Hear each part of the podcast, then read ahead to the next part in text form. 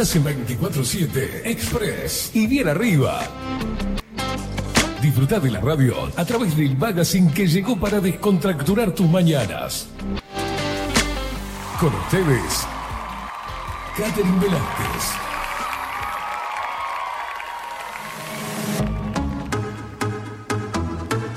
Muy, pero muy buenos días. Bienvenidos a un nuevo programa de 24-7 Express en este martes 25 de julio de 2023.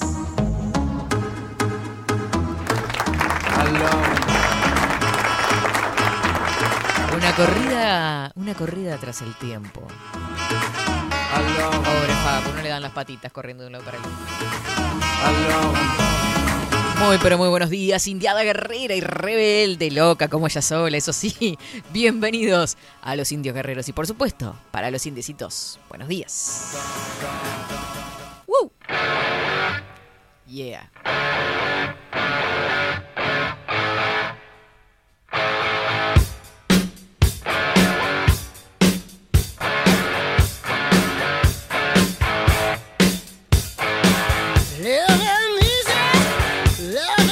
Felicidad que manejo hoy. Sabes que el tai chi me está haciendo efecto, ¿no? Una relajación, una cosa como que me resbala. Agárrense a piñas todos, que yo ando ahí.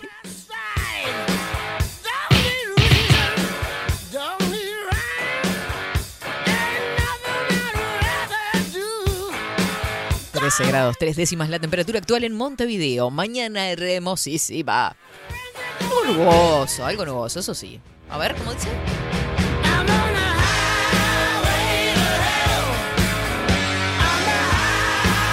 Hermoso. Le vamos a dar la bienvenida al equipo, por supuesto que sí. A él, que mueve las perillas. Ahora mueve el. ¿Cómo se llama el cosito de correr? Faders. Ahora mueve el faders. No digan más perillas, por favor. Igual tiene perillas. Tiene Eh, perillas. Tiene faders and perillas. Está en uruguayo que duele. Faders and eh, perillas. Buen día, buen día. ¿cómo Buen estamos? día, ¿cómo le va? Muy bien, muy bien. Qué lindo. ¿Despierto ya? Sí, dormí, Todo po- lindo. dormí poquito, pero está muy bien. Me dio mucha gracia la historia que subió. Es como que me sentí identificada también. Lo- tan- es como que lo vi a usted en eso y fue como que me sentí identificada. También yo también estaba despierta esa Tan real que duele. No, no, tremendo. Sentado en la cama, era un, un meme, ¿no? Sentado en la cama, este, viendo que le quedaban dos horas para dormir. Que en dos horas sonaba el despertador, en definitiva. Asumiendo que ya no voy a dormir porque el despertador suena en dos horas. Exacto. En serio. Está lindo igual ahora madrugar, ¿eh? Yo me estoy levantando seis y media, siete menos 20 a veces, viste que uno queda como en unas vueltitas ahí, remoloneando. Y está de día ahora. Me, me da mucha felicidad saber que no estoy saliendo de noche de mi casa al menos. Era como que había una claridad ya. Cambia, cambia, cambia, cambia, cambia. Un pequeño resplandor. Exacto. La luz del sol que quiere asomarse. ¿Por qué todos hablaban así? No sé, es una característica de Bajo la Lupa Contenidos. Le damos la bienvenida también a él, a la voz, al que realmente sabe de locución, Marco Pereira. Dicen que viene, capaz que eso... Twitter. Se me cambió de momento. A ver, eh, vamos a llamar al orden a Marco Pereira, que está haciendo de las suyas ahí. A ver, saltando de un lado al otro. Ahora sí. A ver. Seguinos en nuestras redes sociales. Instagram, Twitter, Facebook. 24 barra baja 7 Express UI. Por supuesto. También así nos encontrás como 247 Express UI en YouTube. Qué lindo que está YouTube. ¿Cómo crees en suscripciones? Me encanta. Me encanta. 247 Express UI. Te vas para ahí, te suscribís, le das a la campanita y recibís todas las notificaciones. Si compartís, mucho mejor. Si haces recortes de video, te amo. Hay gente que hace video, me encanta. Eh, así que le mandamos un beso grande a todos los que andan por ahí por YouTube. En Spotify también estamos. Y por supuesto, mm, ella. Qué loca que estás también, gusta.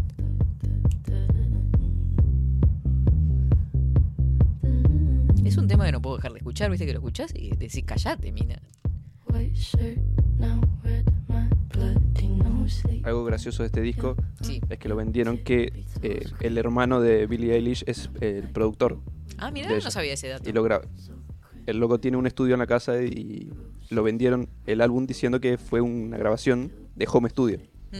Pero sí es cierto que el estudio lo tiene en la casa, pero tiene tanto material en la casa que no es un home studio. ¿Qué home studio? Eso, Eso es. ya es un estudio, De sí. primera gama. Claro. Jugando de independiente, ¿eh? Se habrán de eso. Este, en fin. Cosas van, cosas vienen. Decirles que también nos siguen en Telegram. Arroba 247express. Uy, uy, 247express. Palabras más, palabras menos. Creo que el 24 va atrás. En fin. Estamos ahí también. Tenés todas las novedades, todos los links. Por supuesto, nos escribís a través del 099-471-356. 099-471-356. Qué lindo, qué lindo, qué lindo programa tuvimos el lunes y qué lindo programa nos espera hoy también, porque vamos a tener la columna en la piel del psicópata con la doctora Soledad de Franco en minutos nada más. Y ahí yo enseguida miro el reloj a ver cómo estamos. Bien.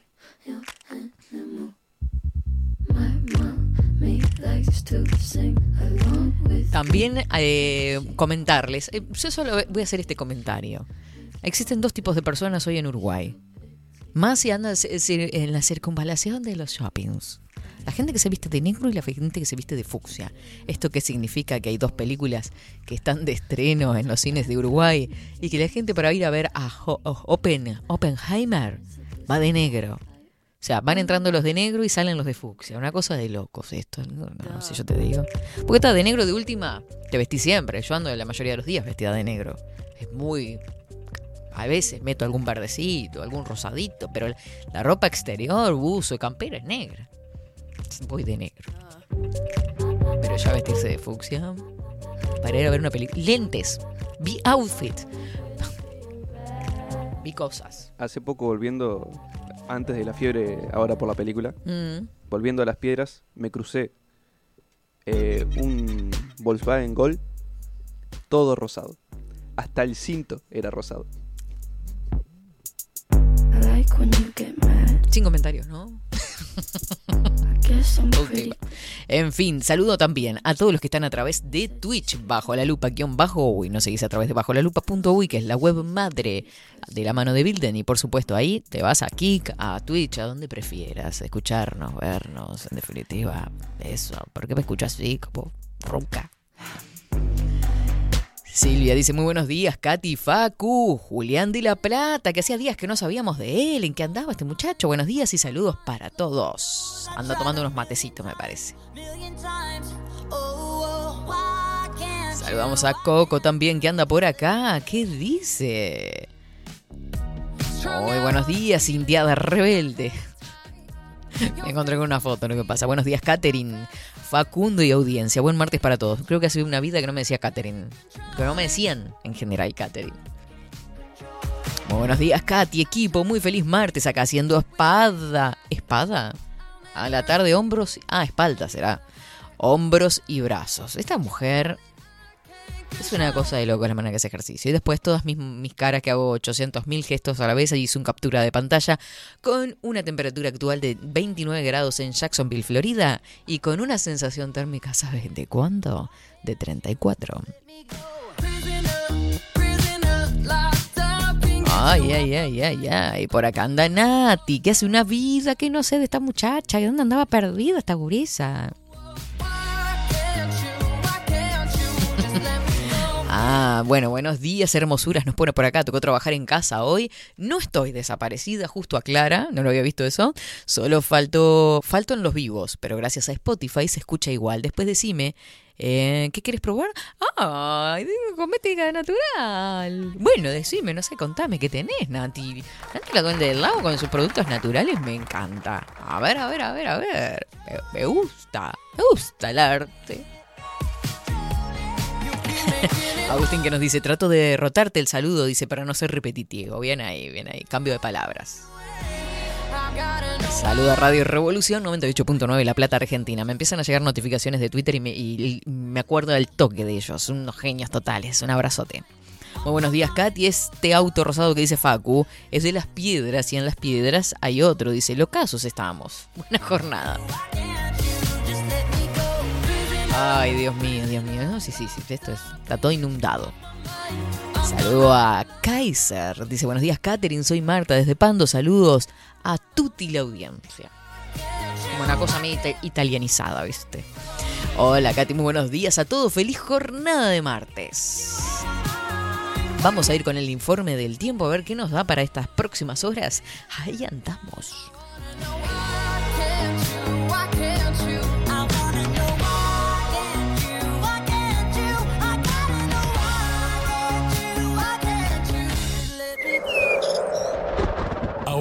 En 24-7. Estado del tiempo. Estado del tiempo.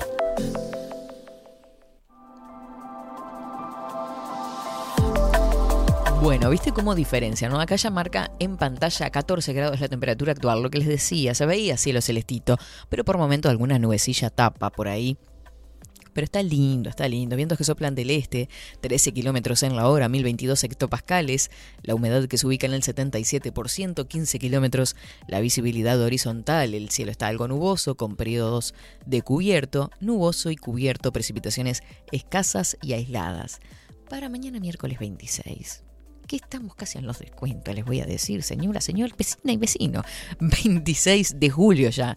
La mínima que se prevé es de 10 grados, la máxima 13. Para hoy, que no lo dije, una máxima de 15. Ahí vamos a andar. Para el miércoles se prevé cubierto, precipitaciones, neblinas, cubierto nuboso y algo nuboso con precipitaciones. Sin embargo, estará mejorando. Para el jueves 27, algo nuboso y nuboso con neblinas, periodos de algo nuboso y adivinen qué, neblinas también y nubosa.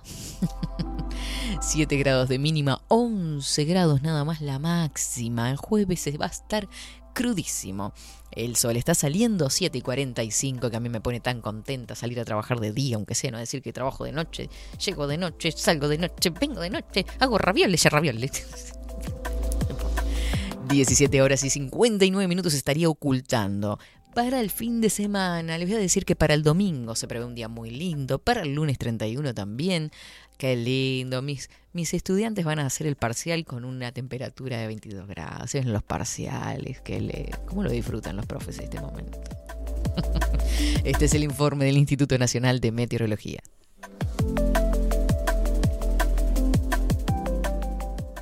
...24-7 Express.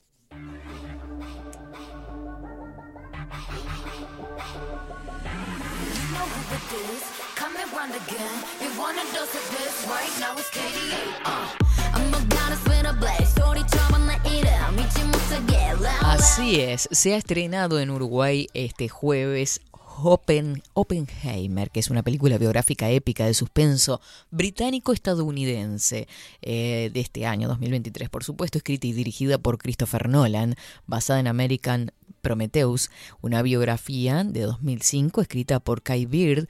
Eh, la cinta narra la vida de Robert Oppenheimer, un físico teórico que fue fundamental en el desarrollo de las primeras armas nucleares como parte del proyecto Manhattan, dice, y por lo tanto marcó el comienzo de la era atómica. Cillian Murphy interpreta a Oppenheimer. Este actor, que es el mismo actor de los Peaky Blinders, el principal, el de los ojos celestes, muy característico su- su- sus facciones, escuché la curiosidad, estuve mirando, chusmeteando por ahí, parece que, estuvo que tuvo que bajar mucho de peso para preparar al personaje. Que yo pensé que esto ya no se hacía más de cambiar, o sea, que un actor pasara por este sacrificio, digamos, de bajar de peso con lo que eso debe de implicar para su salud, este para, para digamos, caracterizar mejor al personaje y parecerse más al verdadero Robert Oppenheimer. Eh, bajó no sé cuántos kilos e incluso se dice que en las grabaciones que, de los actores, de, de- todos los que participan, en definitiva, del armado de una película, cuando cenaban al final de, de las escenas, de, largos días de grabación, eh, Murphy no participaba de las cenas. Dicen que muchas veces lo que comía era, este, mm, ¿cómo es esto? Almendras. Una cosa de locos. Me pareció muchísimo. Hay que ver qué tan desierto puede haber en todo eso. Pero lo cierto es que sí, bajó mucho de peso y se le nota mucho en el cambio porque uno ve la película ¿tá? o ve el tráiler o lo que sea y, y duda en ciertos momentos es si es él. Puede, puede llegar a dudar porque incluso está caracterizado el personaje de adulto cuando comienza la película como veterano. Entonces quedas como en la duda.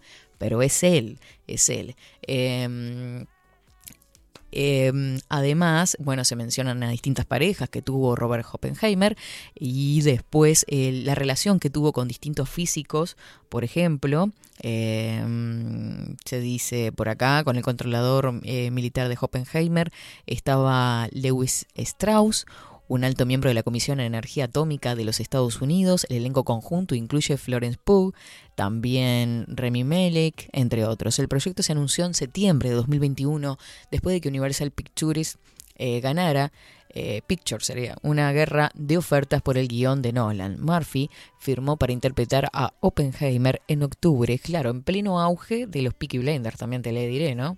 En la filmación del quinto o el sexto temporada. La producción comenzó en marcha en enero de 2022 y la filmación se llevó a cabo en febrero, de febrero a mayo. Oppenheimer se filmó con eh, combinación de IMAX 65, siendo una película de formato, bla, bla, bla, eso no me entrena tanto. Eh, Oppenheimer se estrenó en el Gran, eh, Le Grand Rex en París, no en Argentina por las dudas, el 11 de julio de 2023 y fue estrenado en cines de Estados Unidos y Reino Unido el 21 de julio de 2023 bajo la productora eh, Universal que mencionábamos, su estreno simultáneo esto es lo que me da gracia, ¿viste? Que esté acá, está en los comentarios de la misma película. Su estreno simultáneo con Barbie condujo al fenómeno denominado como Bar... Ay, mira esto, no lo tenía esta curiosidad. Barbenheimer. En las redes sociales. Es como un fenómeno que se produjo con el estreno de las dos películas. Que ya hablamos de Barbie el viernes en la columna Discernir, que si te lo perdiste te lo recomendamos. Está tanto en Spotify como en la web de bajolalupa.uy. Eh, que alentó al público a ver ambas películas como una doble función. Ni, pero ni, ni, ni, loca que esté. Me- me- Oppenheimer sí, porque tiene como una poquita... Es una película de tres horas. Es como que tenés que ir a sentarte a ver una película, muchos diálogos y por lo tanto mucha lectura, ¿no? Poca acción, ya les digo, ya les adelanto. Los eventos de la película tienen lugar en la línea de tiempo no lineal, ¿tá? porque alterna entre la historia de, de Oppenheimer en Cambridge a los Álamos, su audiencia de seguridad en 1954 y la audiencia de confirmación de Strauss en 1955, eso es clar- eh, 59, eso es muy clarísimo el ida y vuelta de la película. A los efectos de este artículo la historia se resume en orden cronológico que por ahí lo está detallando. Pero bueno, una película interesante, algo diferente de ver. Ah, mire usted, eso es una imagen que resume este fenómeno que se dio en este julio de 2023, denominado Barbenheimer. ¿tá? Las dos películas que están siendo vistas actualmente en absolutamente todo el mundo. Su estreno en París fue el 11 de julio, en Reino Unido y Estados Unidos el 21 y en Uruguay el jueves pasado. 21 también fue jueves, ¿no? Claro, no, viernes.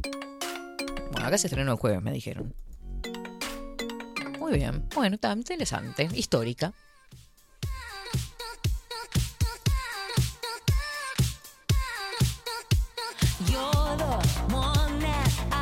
¡Ay, qué impresionante!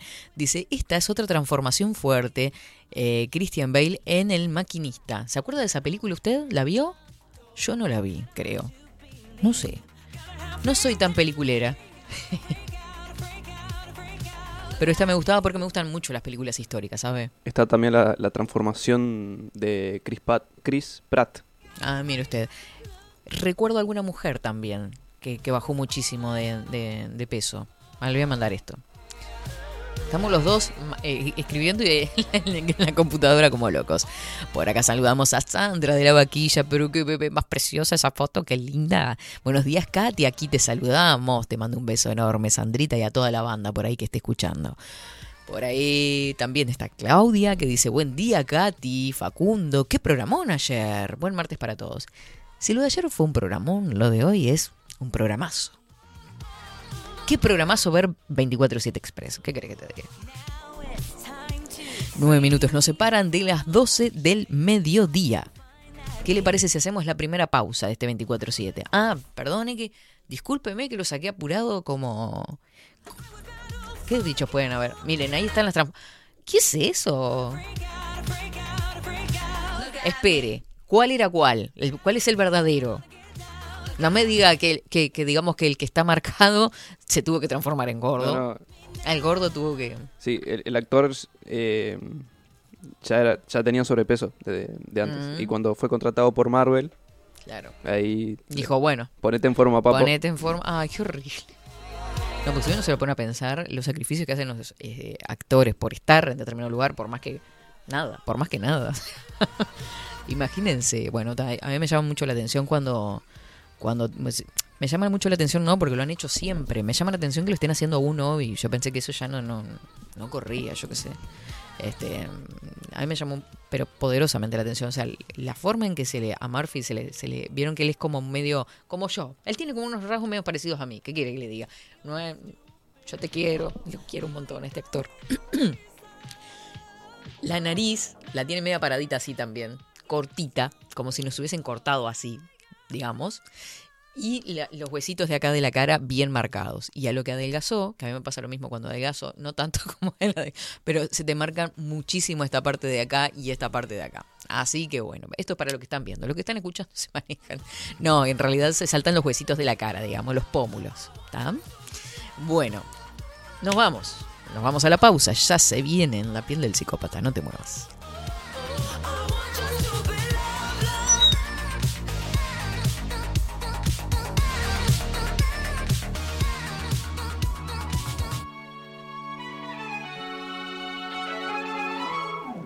I should grow up someday, cause I got bills to pay. I can't be waking up at someone else's place. I know I drink too much, can't pay my rent this month. I should be saving up, but I just got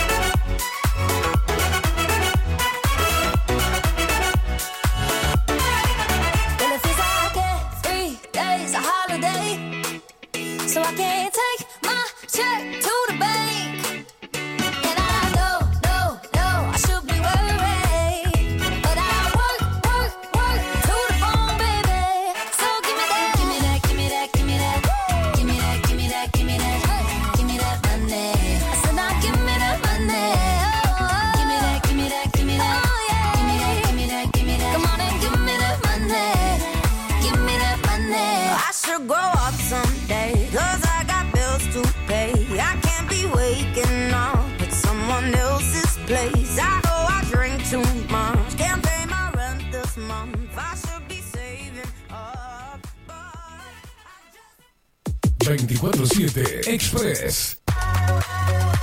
Mercería Las Labores. La mercería más antigua del país desde hace más de 100 años junto a vos. Tristamar Baja 1524, abierto de 9 a 19 horas. Visítanos en www.lanerialaslavores.com.uy. Facebook, Mercería Las Labores. En Instagram, Mercería Lanería Las Labores. 094-893-881. En artículos de mercería y lanería, lo que no encuentra aquí no existe. La Carola. 13 años haciendo las mejores paellas y tortillas españolas de Montevideo. Sus chefs, Marcos y Carola, no solo ofrecen las mejores paellas, sino que también tienen las mejores pavlovas de la ciudad. Cuentan con un jardín exclusivo para tapeos, degustaciones de vinos y reuniones familiares. También ofrecen un menú express con opción de pasta y jugos naturales. De martes a viernes a partir de las 20 horas, sábados y domingos, también al mediodía. Instagram, La Carola Tapas. Gonzalo Ramírez 2225, esquina Juan Polié. Reserva tu lugar 099 24 20 72. La Carola, el clásico de la ciudad. Mercado de Carnes La Vaquilla. Ofrece a sus clientes los mejores cortes y la mejor atención. Ventas por mayor y menor Descuentos especiales a colegios y caterings. Envíos sin cargo. Teléfono 2 208 9877. Horarios de lunes a sábados de 7 a 13.30, de 17 a 20 horas. El tierno sabor de nuestras mejores carnes a su mesa. Mercado de Carnes La Vaquilla. Avenida San Martín, 2555. Teléfono 2 208 9877. Envíos sin cargo. Si estás en Miami, Florida y querés renovar los pisos de tu hogar o reformar tu baño y tu cocina, la mejor opción es CM Great Services, la empresa de construcción que le da vida a tu diseño. Más de 20 años de experiencia avalan nuestro trabajo. Reformas, revestimientos de pisos, baños y cocinas. En Miami, Florida, CM Great Services. Contactanos al 786 536 8822. Pescadería El Italiano. Ubicados en el puertito del buceo, les ofrecemos pescado fresco todo el año y gran variedad en mariscos, productos de excelente calidad, llevando confianza a su mesa. Los esperamos con la mejor atención personalizada. Pescadería El Italiano, de martes a domingos, de 8 a 20 horas. Contamos con envíos. Pescadería El Italiano. Comunicate al 2-622-7930 y por WhatsApp 095 43 3502. Estudio Jurídico Notarial, Perezcal y Asociados. Más de 25 años de experiencia en todas las materias, representando a estudios nacionales e internacionales. Una amplia trayectoria en materia penal, sucesiones y reivindicaciones. Más de dos décadas de experiencia recuperando terrenos ocupados. Torre Gorlero, oficina 20, 21 y 22. 099-309-319. Estudio Jurídico Notarial, Perezcal y Asociados. La imagen lo es todo. Adolfo Blanco, fotógrafo profesional. Una buena foto guarda tus recuerdos y también puede vender tus productos. Cobertura fotográfica de cumpleaños, bodas, eventos empresariales, retratos, books, fotos de productos, fotos para web. Fotógrafo profesional, Adolfo Blanco, 099 150 092. Hola, ¿cómo estás? Mi nombre es Maru Ramírez. Soy locutora profesional desde hace 26 años. Cuando me preguntan, ¿cualquier persona se puede dedicar a la locución? Mi respuesta es bien sencilla. El 20% es la voz y el 80% es lo que vos haces con ella. En los workshops que doy de locución comercial, descubriremos no solo si quieres ser parte de este mundo, sino también cómo trabajar de tu voz, cómo organizarte, cómo ejercitar tu voz para una mejor dicción, modulación y respiración. No, no importa que no tengas conocimiento de locución. Lo que importa son las ganas de aprender y descubrir un mundo nuevo que te pueda ayudar a conocer tu voz y una nueva forma laboral. Te espero. Dale, comunicate por WhatsApp al 095-062-082 o por Instagram, arroba marulocutora. Wolfer Contenedores. Realizamos oficinas, viviendas y proyectos a medida. En Wolfer Contenedores armamos el proyecto para tu vivienda con uno o más contenedores. Visita nuestro showroom en Ruta 1, kilómetro 155-500 y elegí tu vivienda. Wolfer Contenedores para entrega inmediata. Informate al 094-263-705 45 20 31 63 o en wolfer.com.uy. Wolfer Contenedores desde Colonia y Montevideo para todo el país. Bilden. Transformación digital. Creamos la estrategia de transformación digital para que tu empresa avance y se adapte a los desafíos de hoy. Desarrollo y posicionamiento web, community management, planes de marketing digital. Bilden. Transformación digital. Comunicate al 094 400 060 o escribinos a hola arroba. Mostrá tu mejor sonrisa. En Timbo, consultorio odontológico, te ofrecemos la atención y todos los tratamientos necesarios para recuperar tu salud bucal. Reserva tu consulta diagnóstico sin cargo al 099-750-182. Te esperamos en Colonia 1181, oficina 505, esquina Cuareim. Nombrando a Bajo la Lupa, obtendrás un 10% de bonificación. No postergues más la sonrisa que te mereces. Timbo, consultorio odontológico. 099 750 182. Café Jurado, directamente desde la planta hasta su propia taza, siempre garantizando la mejor calidad. Café Jurado, su cuerpo, su intenso sabor y su aroma hacen de nuestro café un placer único. Desde 1912, pasión por el café. Salón Libertad tiene todo lo que te puedas imaginar. El salón más completo del centro. Agencia oficial de timbres notariales, profesionales y judiciales. Paraguay 1344. Teléfono 2 900 3833. Grupo Service. Servicio técnico especializado. Huawei, iPhone, Xiaomi. Trabajamos con todas las marcas. Contamos con servicio express. Cambio de pantalla en 30 minutos. Grupo Service. Grupo Service. Reparación de celulares, computadoras y tablets. Encontranos en nuestra web gruposervice.com.uy y por WhatsApp 094 389 568. Seguinos en nuestras redes sociales. Instagram, Twitter, Facebook, 24 barra baja 7 Express UI.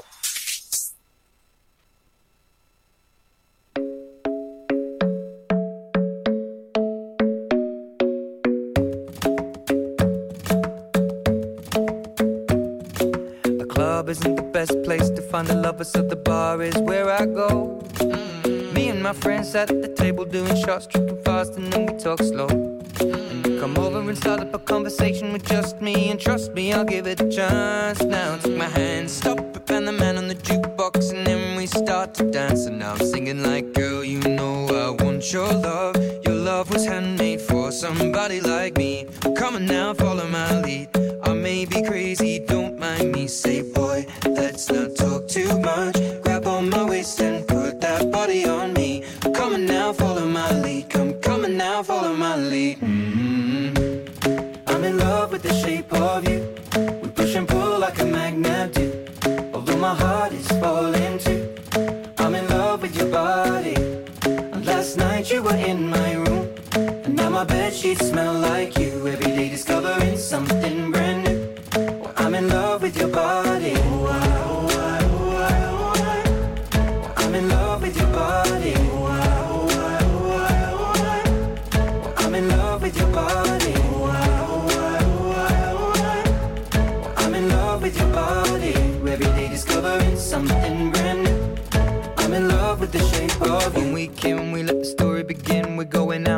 our first date. You and me are thrifty, so go all you can eat. Fill up your bag and I fill up the plate. We talk for hours and hours about the sweet and the sour and how your family's doing okay. And leaving, getting a taxi, kissing the backseat, tell the driver make the radio play. And I'm singing like, girl, you know I want your love. Your love was handmade for somebody like me. Come on now, follow my lead. I may be crazy, don't mind me. Say, boy, let's not Come on now, follow my lead. Come, come on now, follow my lead. mm I'm in love with the shape of you. We push and pull like a magnet do. Although my heart is falling too. I'm in love with your body. Last night you were in my room. And now my bed sheets smell like you. Every 12 horas 5 minutos. ¿Estaba al aire? Ah. ¿Estamos al aire? Dijo Susana. 12 horas 5 minutos. Continuamos por 24-7 Express en este martes 25 de julio, disfrutando de esta mañana, de esta musiquita. Mañana mediodía ya. Ya está. Este, le mando un beso grandote a Nati, la duende del lago, que me, me encantó. Ya viste, estábamos hablando. Pin me manda el Instagram que es lac, lac con K, Lakshmi. O sea, sería L-A-K. SHMI Cosmética Natural. Así los encontrás en Instagram a estos productos. Estuvimos hablando mucho de los productos naturales con Ana Lali también en, la columna Discernir. Este, así que bueno, ella se está abriendo este emprendimiento, comenzando con esto, así que todas las buenas vibras para ahí, para Nati, la duende del lago, hermosísima. Eh, ya estamos en contacto con eh, la doctora Soledad de Franco y con esta columna en la piel del psicópata. Te damos la bienvenida, buenos días. Están todos. ¿Qué tal? ¿Cómo estás? Muy bien, muy bien. ¿Y ustedes? Con mucho frío. mucho frío, sí. Aunque me quedo con el día de hoy eh, en comparación con el frío de ayer. Este que ayer estaba muy frío en Montevideo y hoy está como un poquito más agradable. Ay, qué lindo. Sí, es cierto. Además atravesamos unos días de humedad tremendos. No sé cómo Ah. estuvo allá, pero Re pesado. O sea, un pasamos. jabón los pisos. Sí, sí, sí. Pasamos por todo, en realidad. Desde jueves, viernes, sábado, una humedad impresionante. Después lluvia, frío, viento, de todo. La verdad que sí, pasamos por un poco por todas las estaciones, creo. Por todo. Pero lo bueno es que estamos acá de vuelta. Sí, claro que sí. a todo. Obvio. Eso siempre. No hay chances. Siempre, ¿verdad, Katy? Así es. Así que bueno, este, me alegra estar de vuelta con todos ustedes compartiendo un poquito este, este espacio, ¿no? Eh, que tiene la finalidad de, de seguir aprendiendo de psicopatía y sobre todo eh, transmitirle a todos ustedes, ¿no? A la audiencia, eh, acerca de la psicopatía cotidiana. Vos sabés que yo me quedé, Katy, enganchada el, el- el martes pasado, escuchándolos a Esteban y a vos, que después de la columna lo que hablaban, y trataban un tema muy interesante, ¿no? Que creo que es de las cosas que a la gente más le puede pegar porque es práctico, es de la vida diaria, y es el hecho de eh, cómo impacta a nivel judicial la conducta de los psicópatas. Pero no me estoy refiriendo ahora en este momento a los psicópatas eh, criminales, ¿verdad? A los psicópatas forenses, no. Sino a aquellos psicópatas, ¿sí? Que se disfrazan como personas comunes, o sea, que tienen una apariencia de normalidad absoluta, pero que reúnen todas las características, o todas no, la enorme mayoría, la gran mayoría de características descriptoras de psicopatía, que también le llamamos rasgos descriptores, y eh, que hemos venido comentando en, estas, en, estas previas este, eh, charlas o, o encuentros. Y es muy importante esto, eh, uniendo un poco lo que ustedes conversaron la vez pasada, con algunos intercambios que tenían en redes de gente que me... ¿no? Mm. Entonces me, me han dicho, bueno, ¿y vos por qué si sos abogada estás tan metida con el tema de la psicopatía, no? Entonces lo que yo trato de explicarles, y ahora lo quiero hacer con la audiencia, es que uno de los ámbitos mayormente afectados, ¿sí? por la conducta de los psicópatas es la actividad judicial. Claro. ¿sí? Les explico por qué. Eh, hagamos un mini repaso. ¿Se acuerdan que habíamos visto que los psicópatas son ególatras? O sea, ellos se sienten al nivel, al nivel máximo en la, escala, o sea, de, de la creación, ¿no? Eh, se sienten a su vez todopoderosos, ¿sí? Con derecho a todo.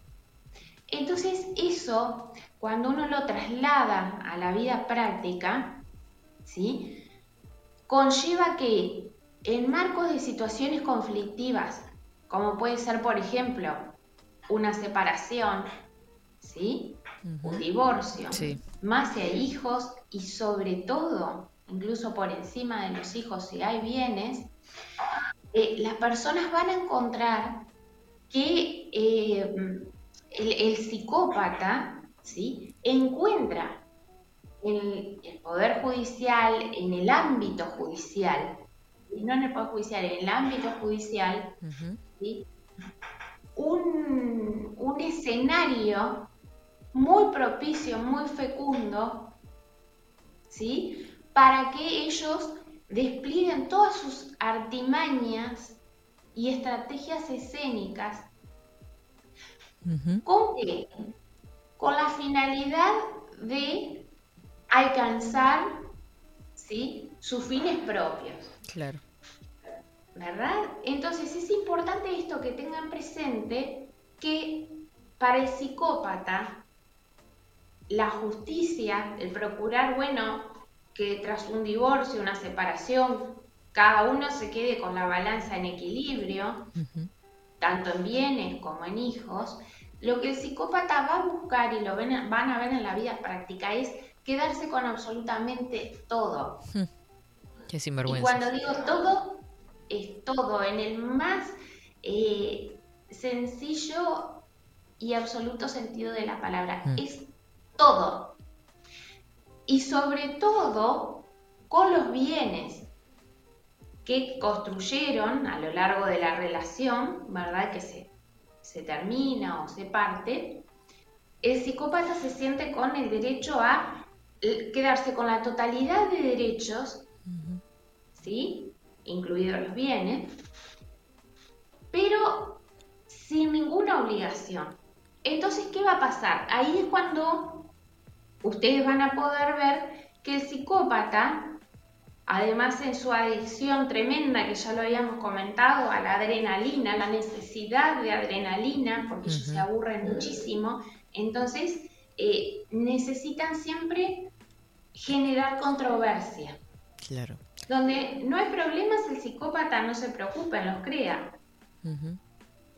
El daño, el daño que, el daño que debe causar, este, perdón, Soledad, el- el- en la familia, esa adrenalina que quiere vivir permanentemente el psicópata, ¿no? Más allá de lo que es mismo el- lo que implica una separación, las peleas, ni que hablar de quedarse con los bienes, de la forma que puede afectar a la familia, ¿no? Totalmente, Katy, porque ¿qué ocurre? Ellos, es esa mezcla, ¿no? De esa necesidad de tener estímulos intensos para que los sacuda de ese eh, aburrimiento existencial o aburrimiento vital que tienen. Entonces siempre están buscando generar conflictos, problemas, ¿no? El psicópata van a ver que en la vida social es eh, esa persona que no tiene amigos y que en general siempre está en conflicto con el universo, ¿no? Más o menos visible, pero siempre está en conflicto. Y no me refiero a conflictos con la ley penal, sino en, en disputas, que no tiene amistades. Pero volviendo al tema, en el marco de la separación, eh, el psicópata se va a valer de las leyes vigentes, ¿sí? de las normas ¿verdad? que rigen la convivencia social. Las conoce. Exacto. Perfecta tu acotación, porque recuerden que el psicópata no es ningún enfermo, el psicópata es consciente del daño que hace 100%, conoce las normas, sabe lo que está bien, lo que está mal, pero pese a todo eso, hace primar su necesidad, ¿sí? De alcanzar sus propias metas. Es que lo toma Para como herramienta. que importa son sus metas. Lo toma como ¿Cómo? herramienta, que puede ser que esas leyes que tiene vigentes los toma como herramienta, como insumo para ampararse en ellas. Porque recuerden, para esto para la audiencia, ¿no? Ni que hablar que no solo estamos hablando de hombres, sino de mujeres. Y ahí en realidad es como más complicado aún por las leyes que amparan justamente actualmente. Totalmente, Katy. Es bien interesante tu acotación porque eh, las leyes se convierten en medios, en herramientas, como claramente tú lo decís, para el psicópata, pero no como herramientas de, de justicia, sino como herramientas de venganza. Qué ¿sí? tremendo. Porque ¿no? ¿qué ocurre? El psicópata, a su vez, ve en la pareja, ¿sí? Eh, una cosa, vea una cosa, porque el psicópata no olviden que en el relacionamiento humano en general, ¿sí? Se vincula a través de un mecanismo que se denomina cosificación. Entonces, como el psicópata ve a todas las demás personas, incluida su pareja y sus hijos, los ve como una cosa, como un objeto que está destinado y creado para satisfacer sus necesidades, obviamente no los considera sujetos de derecho, no los considera personas que tienen sus derechos al igual que el psicópata. Entonces, ¿qué va a pasar? El psicópata, como es muy astuto, no es inteligente, pero sí es muy astuto, o sea, tiene esa habilidad práctica de saber por dónde pegar, ¿sí? Y cómo ingresar, cuáles son las debilidades del propio sistema. Como dice Katy, claramente las utiliza. Claro. Entonces, utiliza, por un lado, a los hijos en el marco de las separaciones como rehenes, son los rehenes eh, naturales del psicópata. muchas personas me dicen, bueno, ¿por qué si los psicópatas no quieren a nadie, tienen hijos? Bueno, tienen hijos precisamente porque en su mentalidad fría y calculadora han evaluado previamente que esos hijos le van a reportar algún beneficio. El beneficio que le den esos niños al psicópata va a depender. Algunos quizá el tener hijos le va a dar la apariencia de normalidad y les va a permitir eh, figurar socialmente como padres o madres comunes y corrientes, normales. O figurar, o figurar como buenos padres o buenas madres, ¿no?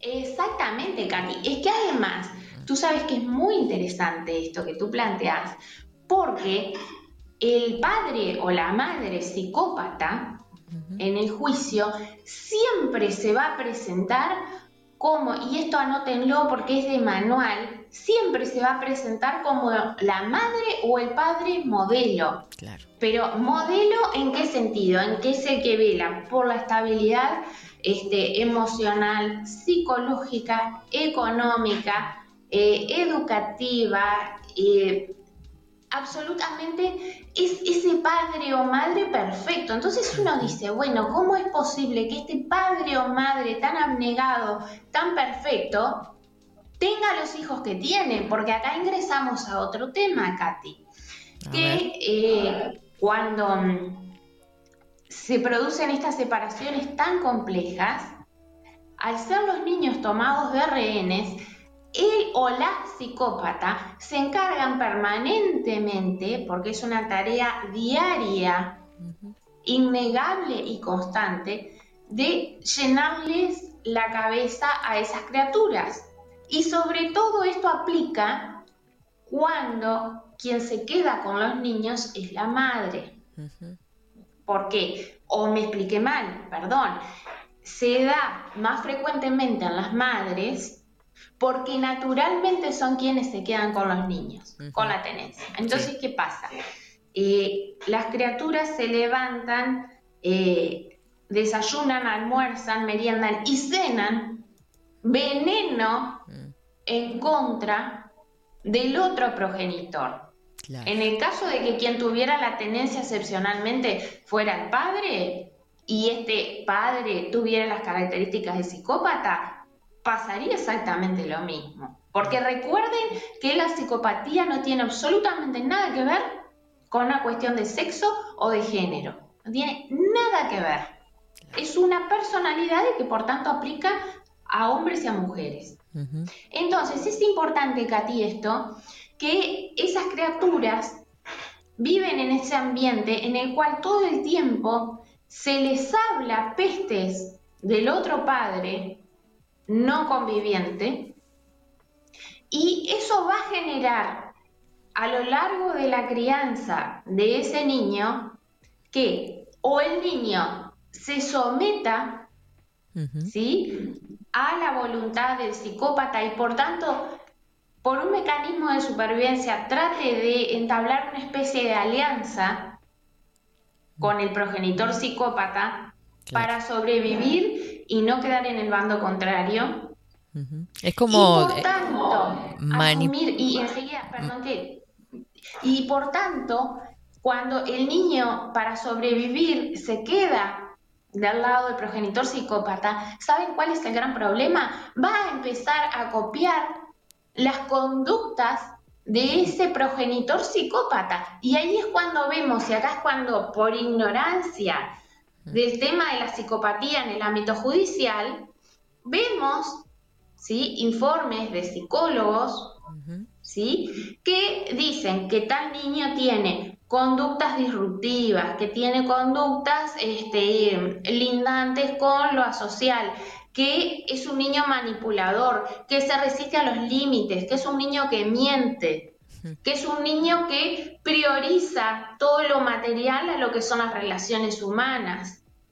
Sin embargo, como no está preparado el sistema porque desconoce acerca de la psicopatía, no está preparado para verla, ¿qué pasa? Qué fuerte Piensa eso. que son conflictos de la edad. Perdón, Katy. Que digo, qué fuerte eso que decís, digo, de que el sistema no esté preparado para estudiar estos perfiles que en realidad este, pueden estar a la vuelta de cualquier esquina o, o en miles de relatos que escuchan a diario, ¿no? Totalmente. Es que ¿sabés qué pasa, Katy? Eh, eh, mi lema en, en psicopatía en Uruguay, ¿no? Es solo podemos defendernos de aquello que conocemos. Y como de psicopatía es un universo, lo que se desconoce, ¿sí? Es amplísimo.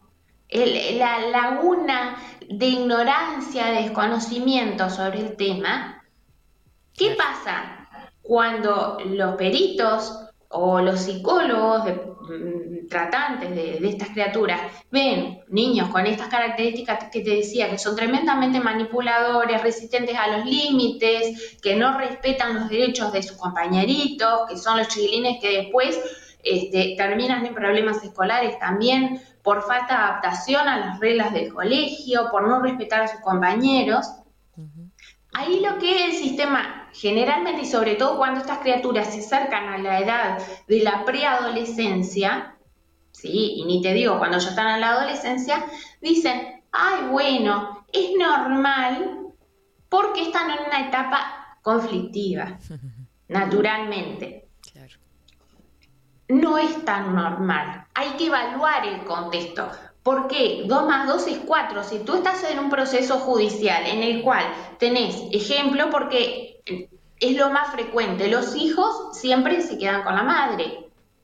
O en el 95% se quedan viviendo con la madre. Entonces, ¿qué pasa? Tenés una madre que comparece ante el juez y dice que es la madre modelo, la madre abnegada, la madre que posterga su realización personal y profesional en aras de la educación de sus hijos.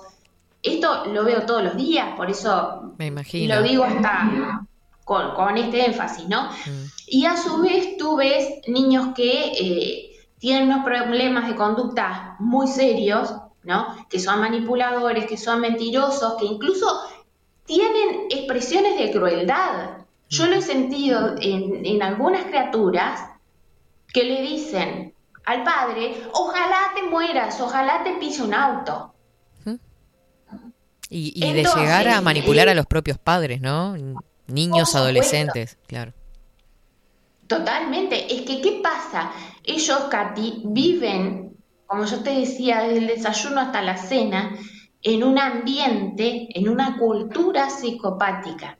Y la cultura psicopática está caracterizada por la manipulación, ¿sí? Constantemente como medio de relacionamiento, por eh, la adopción de relaciones utilitarias, esto es, no tengo un amigo porque quiero a esa persona, la aprecio, porque soy feliz con él, porque comparto momentos gratos, sino porque ese compañerito, ese amiguito, me puede dar tal o cual beneficio. O le robo los apuntes, o le copio en los exámenes, ¿sí? O lo uso como eh, cómplice para hacer determinadas cosas. O sea, el niño, hijo de psicópata, no todos, porque eso lo podemos tratar en un capítulo aparte, hay otros niños hijos de psicópatas que reaccionan en las antípodas, pero muchos niños hijos de psicópatas reaccionan a esa crianza horrorosa que tienen, ¿sí? Y emulando, imitando lo que ven a diario. ¿Y qué pasa? Que como el sistema no está preparado para reconocer la psicopatía, lo atribuyen a temas de la edad de la criatura, sobre Soledad. todo cuando está en la preadolescencia. Justo que estás hablando de los niños, ¿no? Tenemos una consulta en Twitch por parte de un oyente que nos dice, quería preguntarle a la doctora si estar bajo la influencia de un psicópata puede degenerar en algún trastorno psicológico en los niños. Sí, sin duda. Claro. Sin duda de que sí, este, les puedo contar, eso ya me excede un poquito el tipo, el- Claro, lo- la o parte sea, psicológica. La parte psicológica, sí les puedo decir, porque eso es más, lo vemos cuando eh, tenemos que evaluar los daños generados por estos progenitores psicópatas, ¿sí? Eh, uno ve que son niños que se crían con enormes inseguridades, con carencias afectivas tremendas, ¿sí? Porque recuerden que el hijo del psicópata vive muchas cosas menos en un ambiente amoroso, ¿sí? Porque el amor no existe para el psicópata, es, una, es un, un bicho raro, algo que no, nunca jamás va a comprender porque no lo puede sentir. Entonces, eh, lo que ocurre ahí, Katy, es que esas criaturas adoptan distintos mecanismos. Hay niños, como yo te decía al principio, bueno, que se someten al psicópata, incluso tratan hasta de aliarse con el psicópata porque piensan, mi mamá o mi papá es de este modo, si yo me lo pongo en contra, voy a pasar a estar en el lugar del papá o de la mamá no conviviente. O sea, va a pasar a ser un delincuente y por tanto va a recibir todo tipo de ofensas de parte de él o la psicópata. En cambio, y por eso se alían, hay otros niños que se someten, ¿sí? Pero se someten desde como de una posición de resignación, ¿sí? Que tratan de sobreagravar al progenitor psicópata, pero ¿saben qué? El psicópata es un cocodrilo, ¿no? Yo siempre les pongo este símil, símil cuanto más le das, más quiere en todas las áreas de la vida. Es insaciable, es incansable. Le das, eh, no sé, una presa de comida y el bicho se te va a venir encima porque quiere más. Y bueno, el psicópata es así. Entonces, ¿qué pasa? El niño, este otro, este otro niño que trata como de sobreadaptar, no ser súper adaptado, de no generarle problemas de psicópata, va a tener una autoestima espantosa, pobrecito, y probablemente, porque eso sí se ha visto en las investigaciones de la escuela argentina, cuando sea adulto va a elegir una pareja con muy similares características a las que tiene el progenitor psicópata. Y eso es tremendo. Claro. Porque es una garantía o es un pasaporte, un pase libre a la infelicidad. Sí, y me imaginaba además a ese niño criado en ese ambiente, este, sin desarrollar ni siquiera una inteligencia emocional. Creo que evidentemente, ojalá que no fuera así, pero digo, lo primero que va a aprender es a, imitar las características del psicópata, ¿no? A, esa manera de, relacionarse y de moverse en el mundo. Totalmente, pero eh, Katy, son niños que tú los ves chiquitos, por eso te digo, hay distintos y estaría bueno hasta un día hacer capaz que una, una de un, este, una charla puntualmente sobre hijos de psicópatas, pero eh, tú vas a ver que estos niños, por esa necesidad de aliarse con el psicópata para no padecerlo o de sobreadaptarse y decirle amén en todo, son niños que pierden su propia esencia. Uno va a terminar convirtiéndose eventualmente incluso hasta en un antisocial cuando cumpla los 18 años o una social antes de los 18, porque son eh, niños que como ven como normal la depredación hacia un tercero, el quedarse con los objetos del otro padre, el, robar desde las más diversas formas, eh, eh, todo tipo de, fraudes. Sí, ver al otro.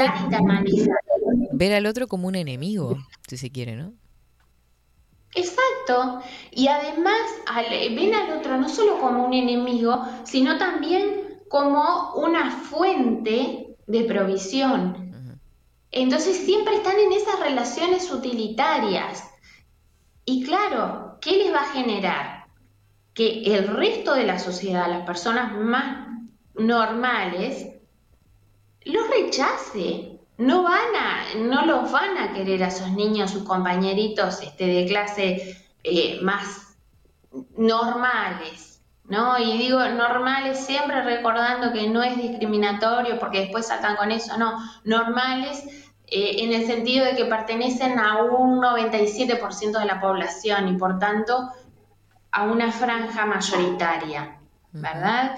Porque son niños tan disruptivos incluso en algunos casos tienen tanto veneno, pobrecitos, pero no de cosecha propia, sino que lo han mamado del progenitor psicópata, que claro, lo esparcen en su entorno y generan resistencia en sus propios este, congéneres, o sea, la gente de, de- de su propia eh, eh, círculo, de su propia edad, los rechaza, no los quiere. Claro. Y los otros niños, los que más se adaptan, los que son más perfil bajo, después tienen unos problemas psicosomáticos en general muy grandes. Son niños tristes, son niños apagados y que viven en incertidumbre absoluta, total. Es tremendo. Vos sabés que acá, por ejemplo, hay eh, varias personas que están mandando mensajitos. Este, por ejemplo, Claudia nos decía espectacular la columna de Soledad, la psicopatía en el ámbito judicial, explicado con tanta claridad. Dice además, el progenitor psicópata tiene las mayores posibilidades de manipular, de manipular a sus hijos y a su vez esos hijos, para poder sobrevivir, generalmente se asocian a al psicópata. Manipulación y psicopatía van de la mano, ¿viste cómo vamos interpretando y rearmando el discurso? A ver si, si la doctora está de acuerdo.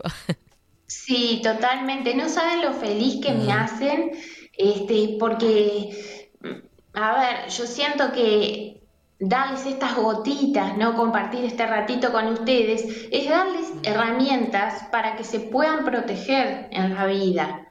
Obviamente que esto no es un curso de psicopatía, pero sí son pequeños tips, pequeñas alarmitas, ¿sí? Y para que ustedes incluso puedan empezar a investigar sobre el tema abrir la mente a eso. Y esta persona que escribió, Claudia, eh, me parece que lo tiene clarísimo, que psicopatía y manipulación van de la mano. Claramente que lo van.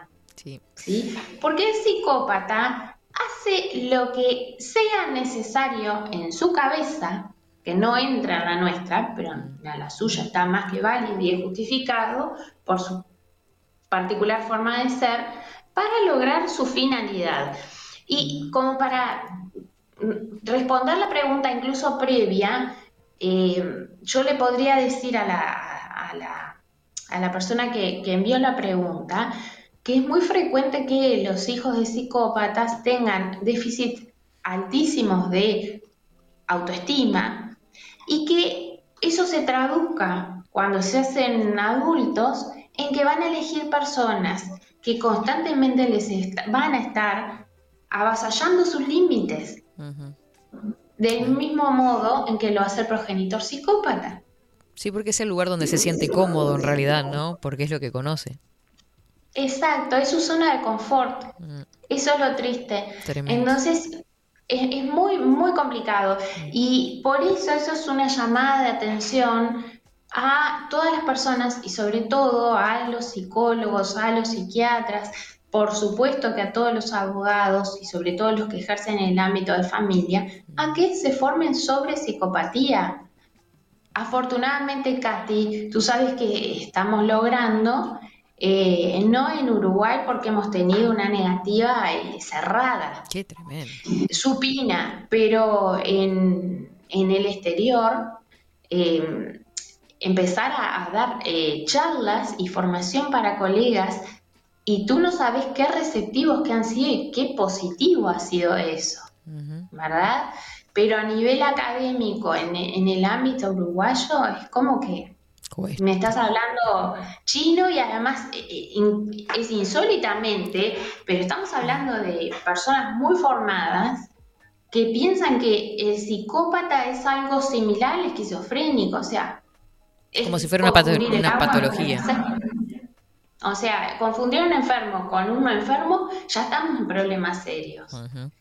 Este, entonces, yo pienso que eh, es muy importante eso, que tengan presente que en lo judicial el psicópata siempre va a ser ese generador constante de problemas y por favor recuerden que también siempre va a ser ese padre o madre modelo, pero modelo con todas las letras, porque son ejemplos y se pre- presentan como ejemplos de todo lo que está bien.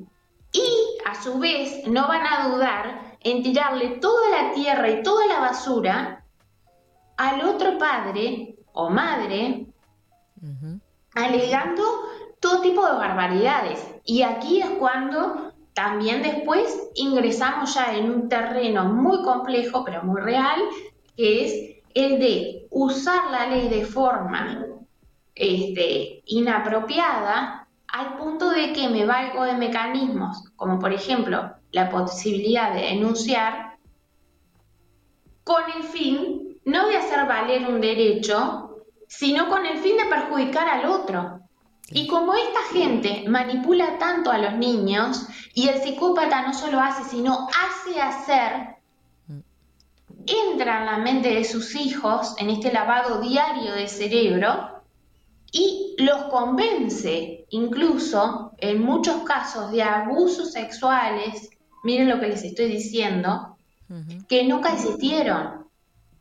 Acá en Uruguay no se habla mucho de eso, pero si entran a páginas, por, por ejemplo, argentinas, van a ver que asusta el movimiento que se está generando, ¿sí? Contra las falsas denuncias y que, ojo, en ese movimiento este, están incluidos, no se imaginen que solo hombres, no, son hombres y mujeres. No, y que las denuncias los hagan los niños es tremendo. Es tremendo porque además eh, en algunos casos algunos denunciados se han terminado quitando la vida. O sea, estamos hablando de temas muy serios. Algunos se han terminado quitando la vida y hay otros casos que no han sido tan graves. Hay ese extremo, pero sí son personas que terminan, por ejemplo, con una privación de libertad y después del juicio se termina comprobando que la denuncia era falsa. Ahora bien, la pregunta es, ¿qué hay que hacer con esa persona que denuncia falsamente? Claro. Evidentemente, sigue existiendo una desigualdad, ¿sí? Que no está basada ni en los talentos ni en las virtudes, en las diferencias emanadas de talentos sin virtudes. ¿Y por qué digo esto? Porque son las únicas dos este, eh, excepciones al principio de igualdad ante la ley que la Constitución uruguaya reconoce. Eh, ah, en Uruguay, por ejemplo, eh, según tu experiencia y lo que has estudiado, eh, ¿crees que hay muchos casos de falsas denuncias de abusos Ah, sí.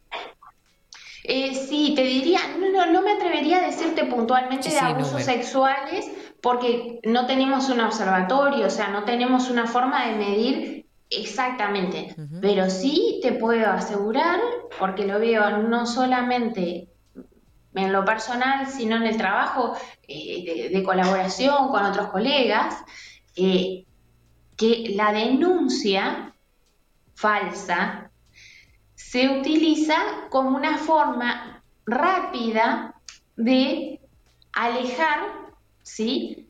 a la persona, a la pareja que se convirtió en un estorbo. Claro. ¿verdad? Porque no se, no- tengan presente que eh, por la ley este, de mm, la ley eh, de, de- ¿De de- género? de género, este, gracias Katy, eh, por la ley de género, basta con que una mujer vaya y denuncie, no se le pide pruebas y automáticamente el juez dispone, ¿sí? Entre otras, y sobre todo si la denunciante así lo pide, la exclusión del hogar. Esto significa que el denunciado, antes de poder ejercer su derecho de defensa, antes de poder este, decir, no, esto no es cierto, incluso agregar pruebas, pruebas tan simples como decir, yo en ese momento en que a mí me denuncian, estaba trabajando en, en Rivera y me están acusando de que estaba maltratando a mi pareja en Montevideo a la misma hora y tengo pruebas, aún así, primero se aplican las medidas que pueden ir, como te reitero, hasta la expulsión del hogar. ¿sí? Por esto se materializa, ¿sí? Vos como profesional, entonces, esta, esta ley de género 19.580, ¿la considerás como una ley negativa, digamos, para la justicia? Eh, yo lo que considero negativo, muy negativo, es que haya ciudadanos de primera y de segunda, sin importar quién es el beneficiario. Si tú me dijeras por conveniencia y sin ningún tipo de consideración este, ética o moral, diría bárbaro, a mí como mujer esto me sirve. ¿Verdad? Claro. Pero no es ni mi forma de pensar, ni tampoco cómo debe ser el derecho, porque ha llevado una vida, que es lo que la gente me parece que no logra entender, conquistar determinados derechos. Con esto no estoy diciendo que no haya que reprimir severamente a esos hombres que maltratan a mujeres o que maltratan niños. Por supuesto que sí, hay que hacerlo, porque es algo debido. A lo que me opongo abiertamente es al hecho de que se adoptan estas medidas y no se cumple, porque claramente no se cumple con un precepto legal que impone que en un lapso muy breve, tras la adopción de las medidas, el juez que adoptó las medidas, por ejemplo, de distanciamiento, de prohibición de comunicación o incluso de expulsión del hogar y la prohibición de contacto con los hijos, ¿verdad? Tenga una audiencia en un lapso muy breve para poder traer a esa persona, a quien sacaron de la casa, a quien la despojaron de absolutamente todo, y le digan, bueno, eh, señora, a ver, ¿qué tiene que decir usted frente a la denuncia que le presentó su pareja? Claro. Si eso no se da y las medidas se perpetúan seis meses y no hay una audiencia en un plazo breve, estamos a merced de que cualquier persona denuncie cualquier cosa y basta que la denunciante sea mujer para que el denunciado termine en la calle. Porque eso es a los efectos prácticos. Y yo sé que a la gente le molesta mucho porque esto va contra cultura, va contra una, una tendencia, una moda. Pero ¿saben cuándo les deja de molestar? Mm. En el momento que tienen a un padre, a un hermano o a un hijo denunciado. Bueno, Y ahí es cuando se acuerdan de la justicia. eso te iba a decir. Acá en eh, concretamente en Bajo la Lupa, este vino el papá de Mastandrea, el caso Mastandrea en Uruguay, ¿lo conoces? Bueno, por ejemplo, él ha, él ha venido acá este, y se ha tratado largo y tendido ese, ese caso, que creo que es un claro ejemplo este, de, de- de- de- de lo que, de lo que estás comentando justamente, ¿no? Totalmente. Mm. Es que re- es muy triste, pero pareciera que las personas eh, aprendemos, y me incluyo, ¿no? Aprendemos no por experiencia ajena, ¿sí? Ni por los antecedentes que demuestran los procesos históricos. Y no es así, o sea, la persona aprende en general solamente cuando lo negativo o lo adverso le toca en carne propia. Por eso qué bueno sería que estos espacios dieran la posibilidad de que la gente al menos se abriera a pensar si no está bueno empezar a tener un pensamiento crítico respecto incluso de las leyes, Claro. ¿verdad? Yo creo que una ley justa es aquella que protege de igual modo a hombres y a mujeres y por supuesto a los niños, porque como no hay un lobby, como no hay poder detrás, no se, no se sabe, pero créanme que sorprendería a lo que se ha llegado, ¿sí? Con el abuso, ¿sí? De esta, de esta ley, ¿verdad? Al punto de que existe cada vez mayor cantidad de hombres maltratados. Y saben lo que es, y esto es hasta algo tragicómico lo que les voy a comentar.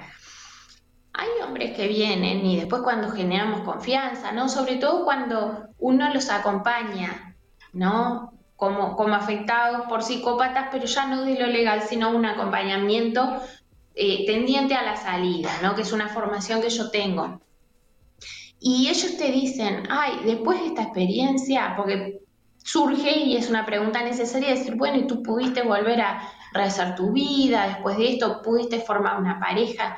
Ay, no. después de esto, no, no, no. Y, y lo más triste es que eh, te dicen, no confiamos en las mujeres, eh, y directamente otros te dicen, están todas locas. Entonces es todo un trabajo para decirle, bueno, Es que un muchacho, ponele, como el caso justo de Adrián, ¿no? Que está, que, que justo salió ahora a colación, eh, joven, de- no creo que no llega ni a los 20 años el chiquilín. ¿Qué- ¿Qué, espera eh, en un futuro, no? Cuando se enfrente nuevamente a una mujer o una relación, o sea, es, ah, es muy difícil de creer en alguien después de, de pasar por todo ese calvario.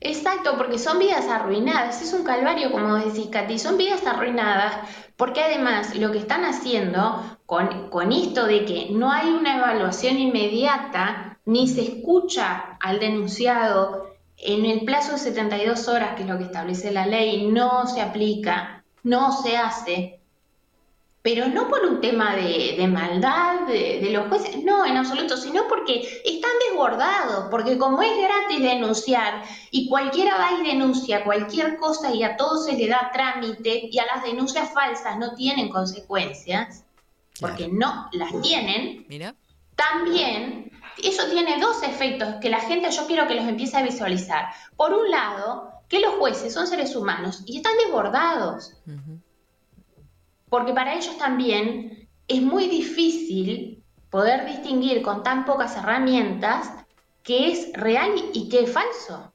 claro. Y por otro lado, algo que a mí me indigna en lo personal muchísimo, porque he defendido a mujeres que sí han sido muy maltratadas y que realmente este, con personajes psicópatas nefastos del otro lado, que se merecen todo el peso de la ley, ¿sí? Pero son personas que, como no tienen características este, de, de este tipo, Mm, me- no tienen características psicopáticas, son personas que realmente han sido víctimas y están súper sometidas, golpeadas en todas las áreas y sobre todo en lo emocional, también descreen del sistema y dicen, no me voy a reponer más de lo que ya estoy expuesta con este sujeto. Entonces, generalmente para esas personas que sí necesitan un apoyo, una contención firme y seria, no se les puede dar a cabalidad porque les estamos tomando el pelo a nuestros jueces con denuncias falsas y están gastando tiempo, Pérdida insumos, energía en cosas que no tienen un sustento real en perjuicio de las verdaderas víctimas. A ver, que alguien a mí me diga si esto tiene un atisbo de justicia. Claro. Es tremendo, es tremendo. Eh, Soledad, nosotros agradecerte. Hemos pasado por, por, por, por varios temas y creo que alguna puntita podremos re- retomar como para la próxima, este, ya sea de las relaciones psicopáticas, qué pasa con, con los divorcios, la figura de los niños, que, que fue en lo que ahondamos bastante también en cómo reacciona ese niño ante un ámbito de convivencia con una persona psicópata y así como el caso concreto de, de Adrián Mastandrea. Ah, eso es tremendo. Sí, con gusto lo, lo vamos abordando, Katy. Y hoy sí, hoy se dio como un poco un collage, como más abierto el tema, pero ya para la próxima, bueno, este, y ¿saben qué me gustaría plantearte, Katy? Capaz que estaría bueno que la gente eh, pudiera mandarte a ti mensajes y decirte, bueno, nos gustaría un estilo encuesta que hablen de tal tema para poder ir respondiéndoles a ellos lo que les interesa. Sí, sí, sí. No sé Incluso, qué te parece a ti, sabés que cuando te estaba comentando sobre el caso Mastandrea, este, una de las personas, como saben que acá en el, en el medio, en, en la radio, hemos tratado el tema este, sobre ese caso y, y otros que han llegado, pero podemos armar alguna encuestita así además para que para compartir en redes sociales también, a ver qué, qué temas este, a la gente le interesa tratar. Creo que estaría bueno. Ujú, Ni que hablar. Muchísimas gracias, Soledad. Buena semana. Por favor, gracias a ti y bueno, que tengan todos un, un lindo día. Chau, que estén chau. muy bien y nos vemos el próximo martes. el próximo martes. Muy bien, así pasaba con nosotros la doctora Soledad de Franco con la columna riquísima en contenido.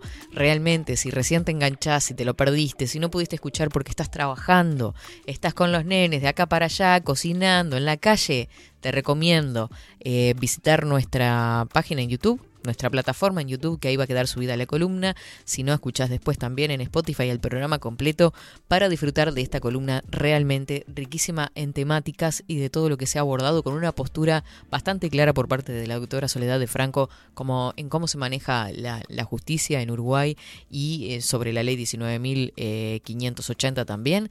Así que más que claro todo, agradecerles a primero a Facu Vikingo Casina, como loco ahí. Meta dedo para acá, para allá. por supuesto, a todos los que están a través de Bajo la Lupa, guion bajo uy, en Twitch. Dice, por ejemplo, leer, por ejemplo, a Jaspe, que dice a veces, me cuestiona si es la ley en sí misma la que está mal o es el sistema judicial que aplica sin actuar en conformidad con lo que demanda la lega- legalidad y algo de eso ella estuvo comentando, la debida investigación y seriedad, así como la respuesta acorde a la necesidad de los inocentes, está todo podrido, lamentable. Eh, Víctor que dice, Soledad, te agradezco infinitamente lo que nos enseñas. Lo mismo para vos, Katy, por traerla. Eh, estas leyes le destrozan la vida a los hombres honestos y dejan impunes a los cobardes y degenerados. Así que saludamos por ahí. Y a Richard también, que me trae un caso en lo de Los Ángeles, puede ser, eh, de un padre también que cometió una aberración con sus hijos. Eh, oh, 12 horas 52 minutos. Agradecerles a todos por su compañía, por ese calorcito que nos dan a través de sus mensajes tan lindos. No pierdan nunca la costumbre ¿eh? y propongan temas que ya eh, la doctora también lo dejó ahí en el tapete para que ustedes vayan proponiendo temas que, se, que les guste tratar eh, aquí en la columna En la piel del psicópata. Nosotros nos reencontramos mañana con un resumen justamente de los espacios que hay dentro de 24-7 Express y el próximo jueves tenemos dos entrevistas. Yo ya les voy adelantando. En primer lugar, vamos a hablar con María García Marichal en su columna La la- eh, El misterio de la palabra, en la magia iba a decir, El misterio de la palabra, eh, y vamos a hablar de un librito que no se conoce el autor. Es de autor anónimo porque en ese librito y en esa carta que parece de recomendación hace varias denuncias este, a la sociedad de la época española. Ya sabes, sí, ya lo viste, ya sabrás de qué estamos hablando porque es un clásico de los clásicos. Vamos a estar con eso y también vamos a estar dialogando con una eh, psicóloga infantil, especializada en psicología infantil. Tenés bebés chiquititos, te hacen berrinches, no sabes cómo actuar, te pones nervioso, te pones de mal humor, es adelante del público, en el súper. Es complicado. Vieron que los primeros años de vida de los chiquititos hasta los cuatro años, vieron que los cinco ya como que son más nenes, más niños. Pero hasta los 3, 4 años es como que no entienden, no entienden, no entienden. Bueno, vamos a ver, hablar de todo eso, qué es la psicología infantil, cuál es su importancia. Así que no te puedes perder porque vamos a estar con todo abordando ese tema. Les agradezco infinitamente por habernos acompañado. Esto fue 24-7 Express. Catherine Velázquez, quien nos estuvo acompañando. Chau, chau.